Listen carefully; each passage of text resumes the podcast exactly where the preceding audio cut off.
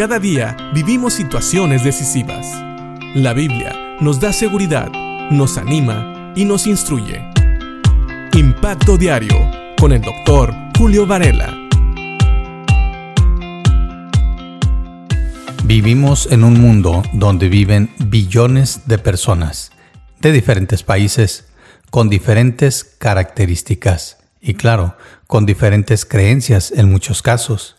Pero la Biblia nos habla de cómo el creyente también debe demostrar ciertas características independientemente del país en donde viva.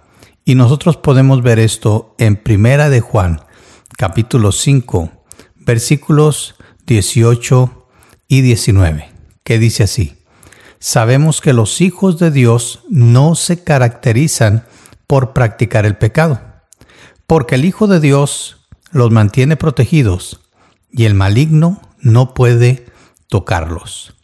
Sabemos que somos hijos de Dios y que el mundo que nos rodea está controlado por el maligno. Este es el versículo 19. Así que vemos aquí que Juan nos explica que nosotros debemos de tener plena conciencia de que somos hijos de Dios y que no nos caracterizamos, es decir, nuestra costumbre, nuestra práctica, no es precisamente vivir en pecado, como dice aquí, practicar el pecado. No se caracterizan por practicar el pecado. Ahora, aquí nos da una muy buena razón por la cual nosotros no estamos obligados y no nos debemos de caracterizar por cometer pecado. Nos dice, porque el Hijo de Dios, es decir, Jesucristo, los mantiene protegidos y el maligno no puede tocarlos. Este versículo nos abre los ojos a la realidad que nosotros no podemos culpar ni a Satanás ni a sus demonios cuando nosotros cometemos un pecado. ¿Por qué? Porque realmente Jesús nos protege, dice, y el maligno no puede tocarnos. Así que no podemos pensar en que Satanás ha tenido una influencia mayor en nosotros que la que realmente puede tener.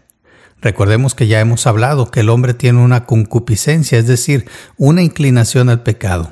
Realmente el hombre no necesita ser tentado por Satanás, pero también debemos de entender que sí, que mientras tal vez Satanás tenga una influencia o traiga tentación a nuestras vidas, él no nos puede forzar a pecar. Así que cuando pecamos, realmente pecamos por nuestra propia voluntad. Dice también el versículo 19, sabemos que somos hijos de Dios y que el mundo que nos rodea está controlado por el maligno. Esta es otra cosa que como creyentes debemos de estar siempre conscientes. Este mundo está controlado por Satanás. Dios le ha permitido a Satanás controlar este mundo, así que todo lo que es del mundo va en contra de Dios. Si nosotros nos dejamos llevar por las cosas de este mundo, vamos a ir en contra de la voluntad de Dios y lo más probable es que vamos a pecar contra Dios.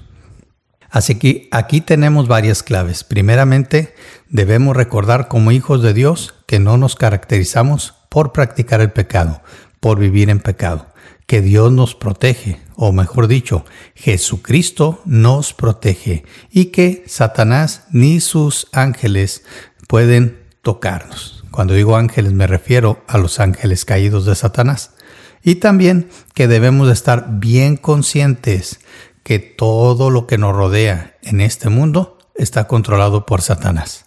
Así que no debemos de caer en la tentación de seguir este mundo porque seguramente vamos a pecar contra Dios.